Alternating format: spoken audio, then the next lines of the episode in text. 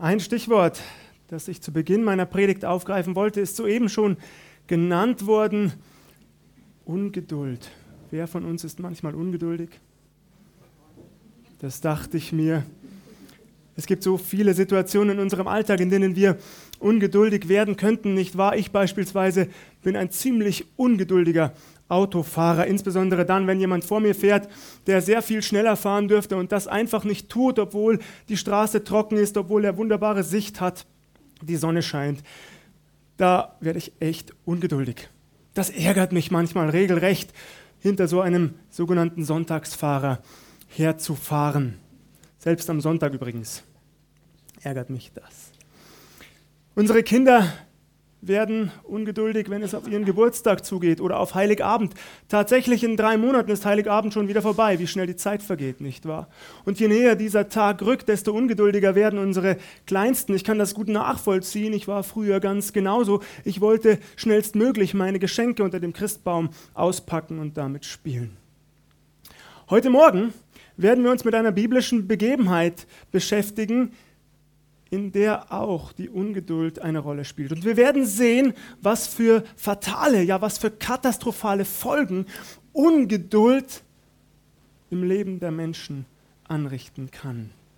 Ich lese aus 2. Mose 32, 2. Mose 32, zunächst Vers 1, hier steht geschrieben.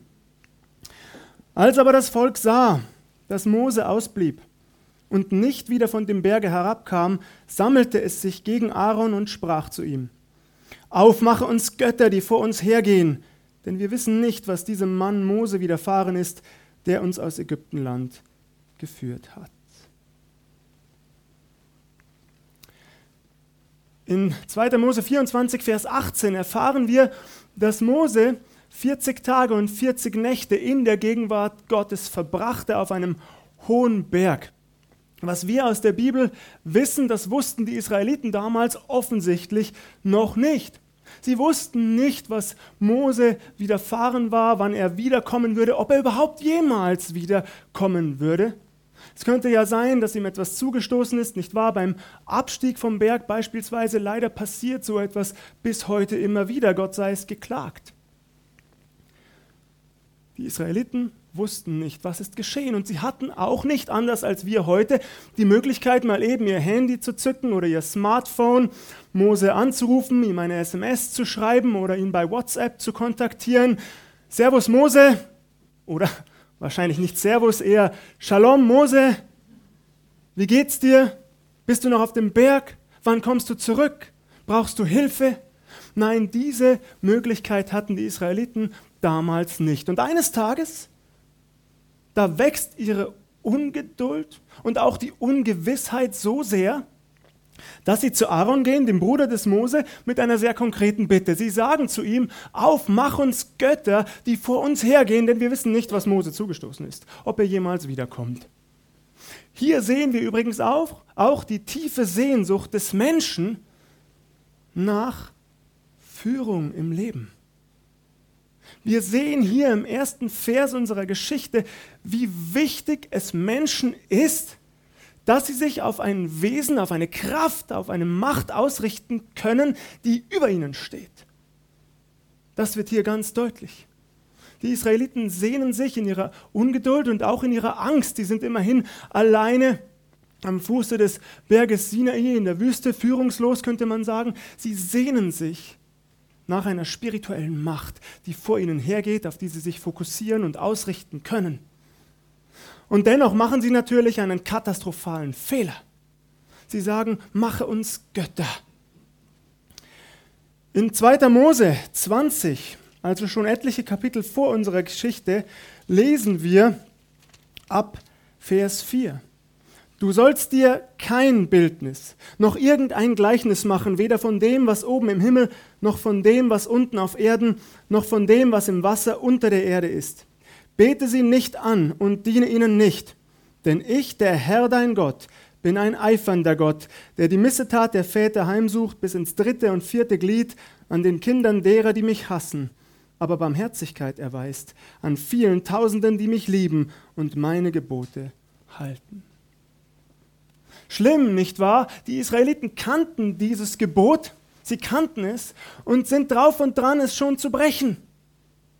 Nach kürzester Zeit. Nun sollte man erwarten, dass Aaron besonnen reagiert, dass er das Volk ermutigt. Lasst uns noch etwas geduldig sein.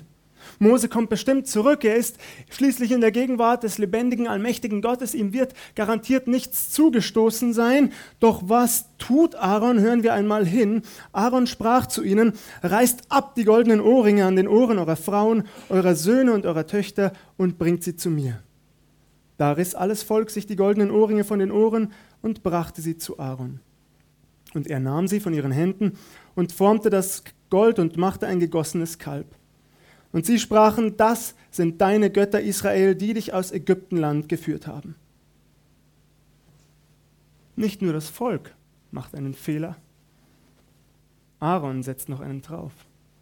Er, der Priester Israels, der Bruder des Mose, der es eigentlich besser wissen müsste, gibt dem Volk sofort einen praktischen Tipp, eine praktische Anweisung. Er ermutigt es im Grunde, zum Götzendienst. Und er sagt, reißt ab alle goldenen Ohrringe von den Ohren eurer Frauen, eurer Söhne und eurer Töchter und bringt sie zu mir. Welche Frau ist hier, die sich geweigert hätte, ihre goldenen Ohrringe abzugeben? Ihr müsst euch nicht melden. Ah, eine, zwei, okay. Gut. Hier in unserer Geschichte erfahren wir nicht, ob sich manche geweigert haben, ihren Goldschmuck abzugeben. Was wir aber erfahren ist, dass am Ende jedenfalls so viel zusammengekommen ist, dass Aaron das Gold problemlos einschmelzen und daraus das goldene Kalb gießen konnte. Fatal, nicht wahr? Aber es kommt noch schlimmer. Als das Aaron sah, baute er einen Altar vor ihm und ließ ausrufen und sprach, Morgen ist des Herrn Fest. Und sie standen früh am Morgen auf und opferten Brandopfer und brachten dazu Dankopfer dar. Danach setzte sich das Volk, um zu essen und zu trinken, und sie standen auf, um ihre Lust zu treiben. Als Aaron die fröhliche, freudige, enthusiastische Reaktion des Volkes Israel mitbekommt, da errichtet er sogar noch einen Altar und ruft einen Festtag des Herrn aus. Hier wird es paradox, ja absurd. Warum? Weil im hebräischen Originaltext der Gottesname Jahwe steht. Aaron ruft einen Festtag Jahwes aus. Jahwe, das ist der ureigene Name Gottes. Das ist der Name, den Gott sich selbst gegeben hat in 2. Mose 3, Vers 14, als er sich Mose am brennenden Dornbusch offenbart. Aaron scheint also tatsächlich davon überzeugt zu sein, dass das goldene Kalb, das er gegossen hat, Jahwe selbst ist. Und er ruft einen Festtag aus, den begehen die Israeliten auch. Früh am nächsten Morgen, da opfern sie zunächst Brandopfer und Dankopfer, anschließend essen und trinken sie gemeinsam, sie feiern ein riesiges Fest. Nach dem Essen, so heißt es im Bibeltext, standen sie auf, um ihre Lust zu treiben. Das könnte man so übersetzen, dass sie miteinander Freude hatten, miteinander lachten und scherzten. Aber man könnte es tatsächlich auch so übersetzen, dass es hier zu sexueller Ausschweifung kam. Tatsächlich, das hebräische Wort deutet in diese Richtung eine Frau liebkosen.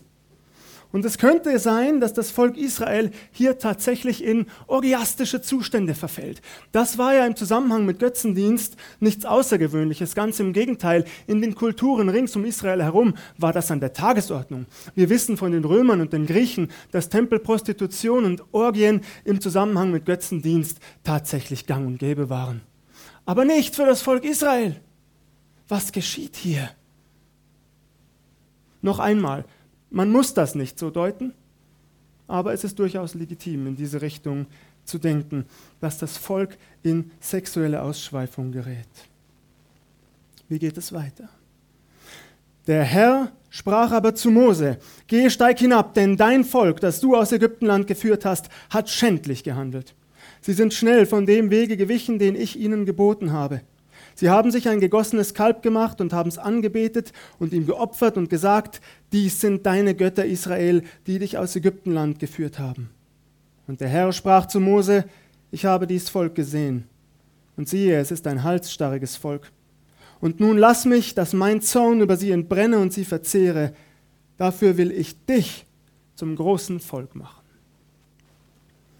Die nächsten Verse zeigen uns eines ganz deutlich, dass wir es tatsächlich mit einem allmächtigen, allwissenden Gott zu tun haben, der aus dem Himmel auf uns herabblickt, der alles sieht, der alles weiß, dem keine Bewegung, keine Regung auf Erden entgeht.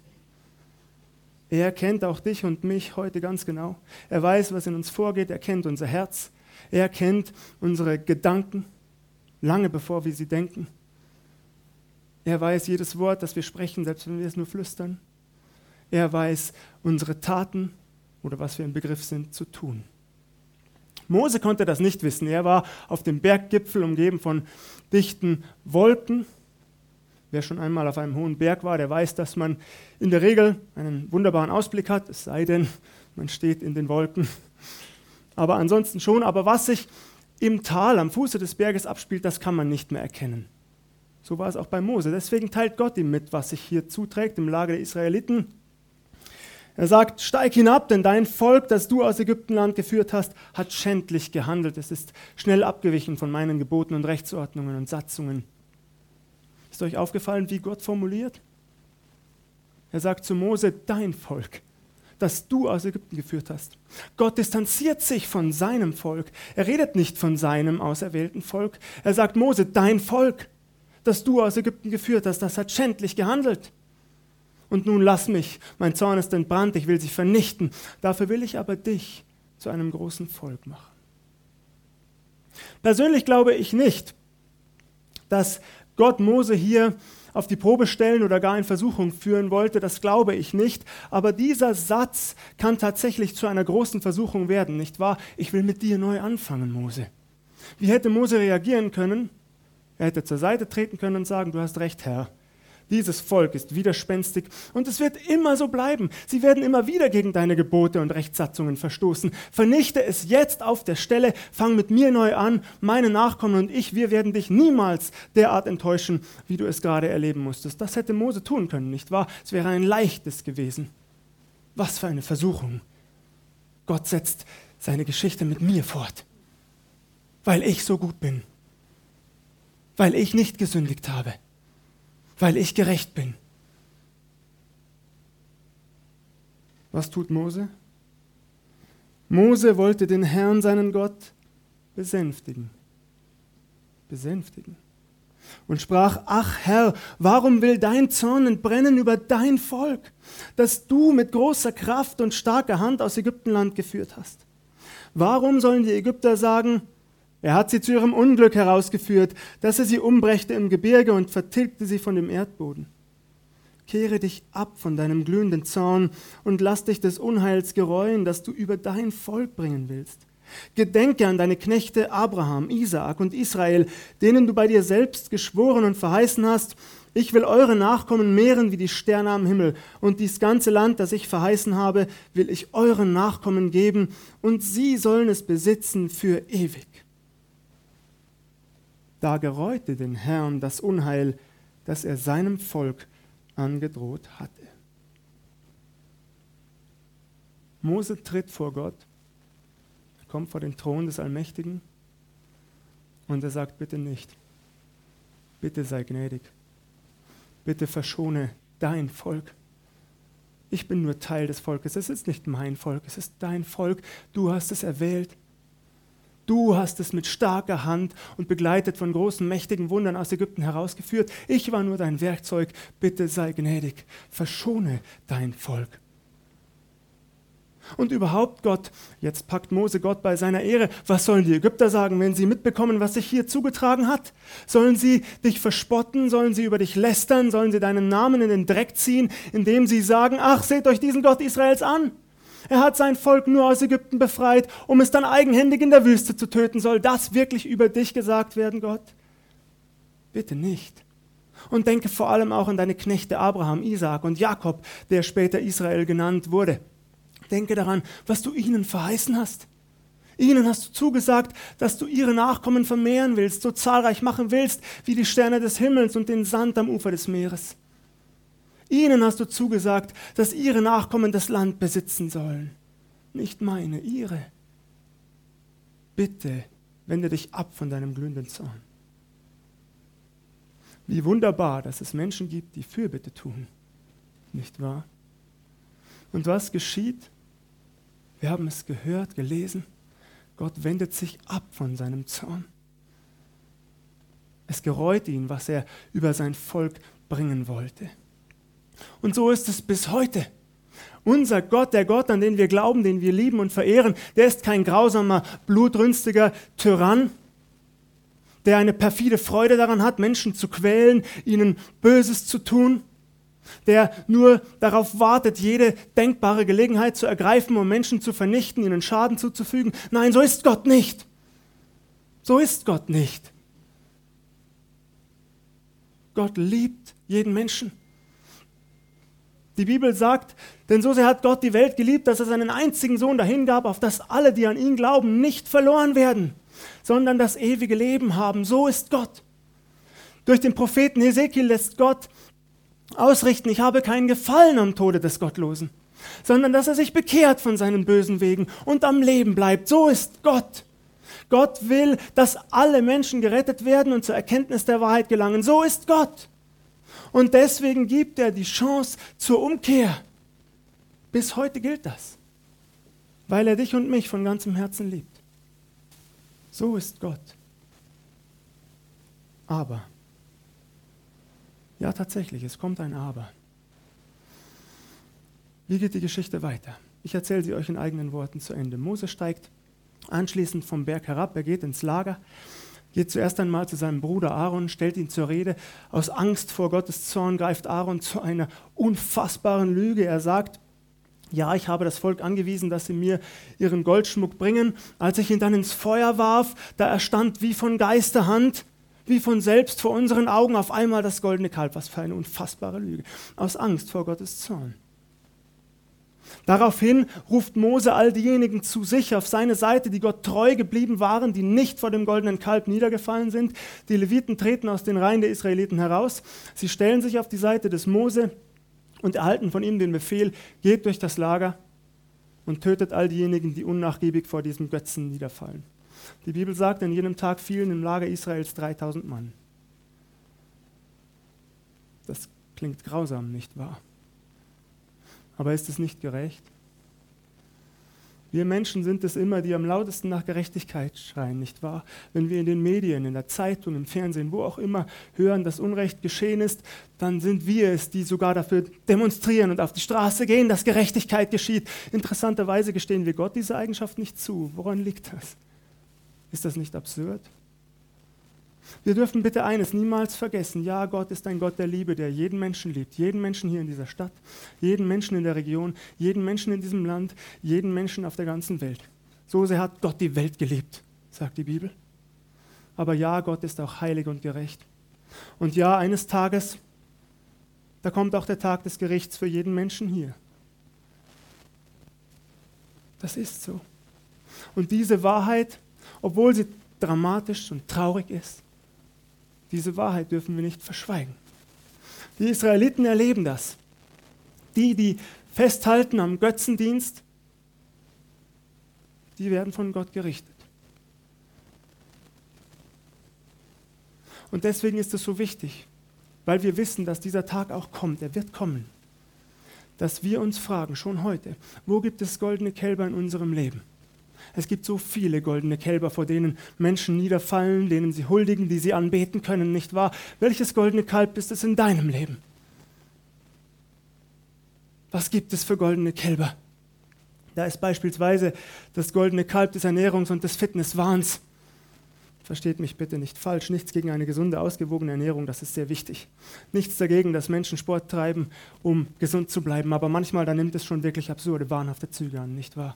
Da ist das goldene Kalb des Schönheitswahns, des Jungbleibens. Und dann greifen Menschen zu allen möglichen Mitteln und lassen sich, was weiß ich, spritzen, um möglichst lange gut auszusehen. Was für ein Wahn, nicht wahr?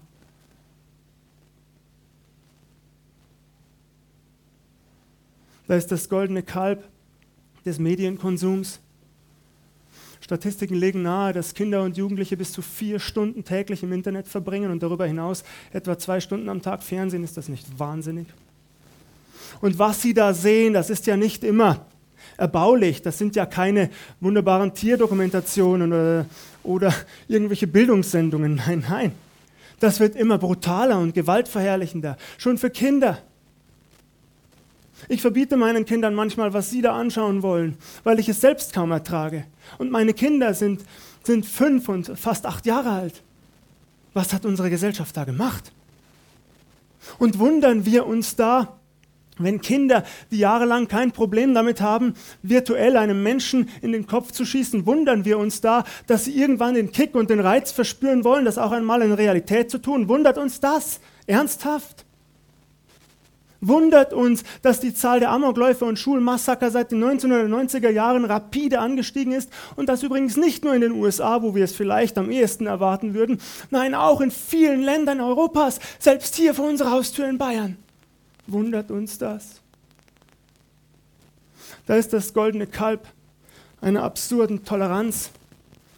Bitte missversteht mich auch hier nicht falsch. Jesus Christus, unser Herr, sagt, liebt euren Nächsten. Ja, begegnen wir den Menschen, wer sie auch sein mögen, mit Liebe und Respekt und wohlwollend. Signalisieren wir ihnen, dass wir ihnen gerne zuhören wollen, dass wir versuchen wollen, sie zu verstehen. Aber was hier in unserer Gesellschaft im Moment passiert, das halte ich schon beinahe für pervers. Wir beugen uns als Mehrheit dem Druck absoluter Minderheiten. Und das ist schlimm. Das ist das goldene Kalb einer perversen Toleranz. Und wer die Mehrheitsmeinung in Zukunft nicht mehr vertritt, der kann auch keine Toleranz mehr erwarten. Davon bin ich überzeugt. Wir erleben das schon.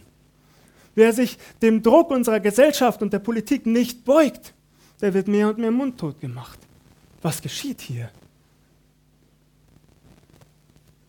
Und da ist nicht zuletzt das goldene Kalb des Kapitalismus. Das ist wahrscheinlich mit das größte goldene Kalb, das wir uns erschaffen haben in den letzten Jahrzehnten. Wohlstand für mich. Mehr und mehr und immer mehr.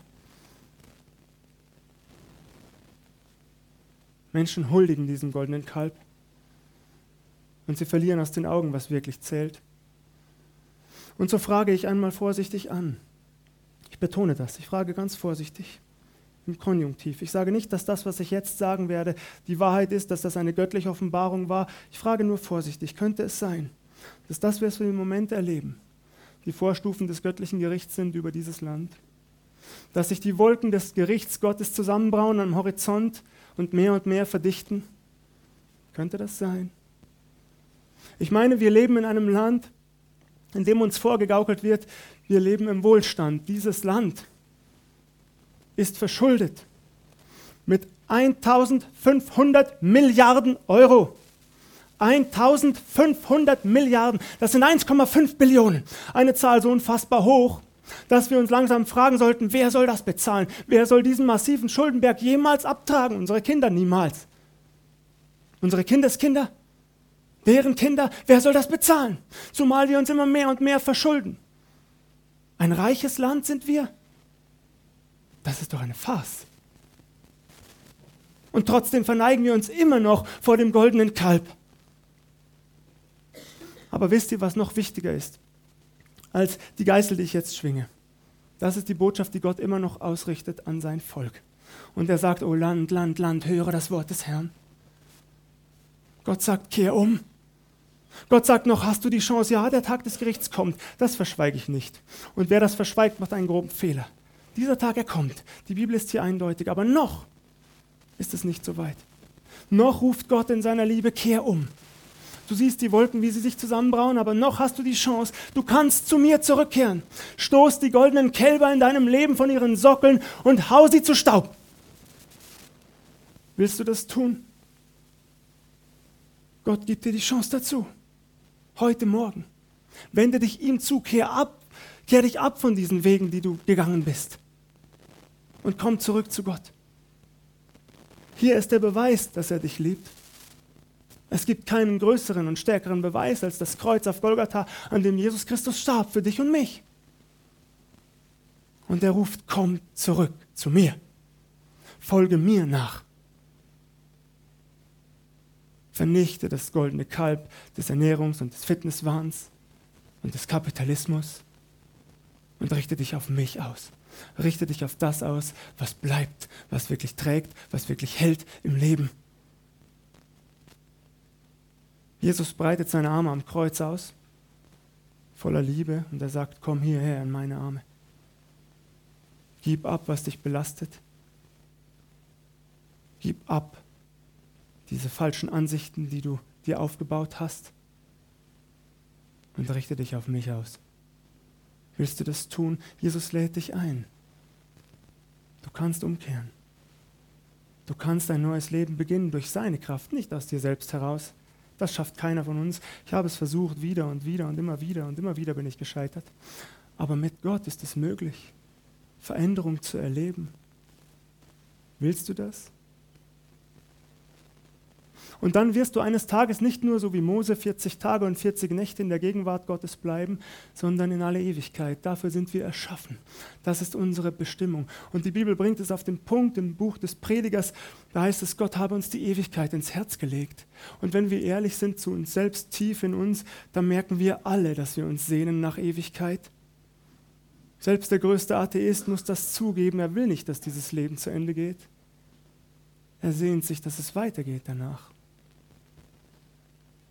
Darauf hat Gott dich angelegt. Das bietet Gott dir an.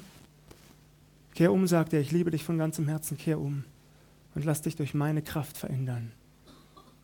Heute hast du die Gelegenheit. Jetzt ist der Tag, jetzt ist die Stunde. Gelobt sei Gott dafür. Amen.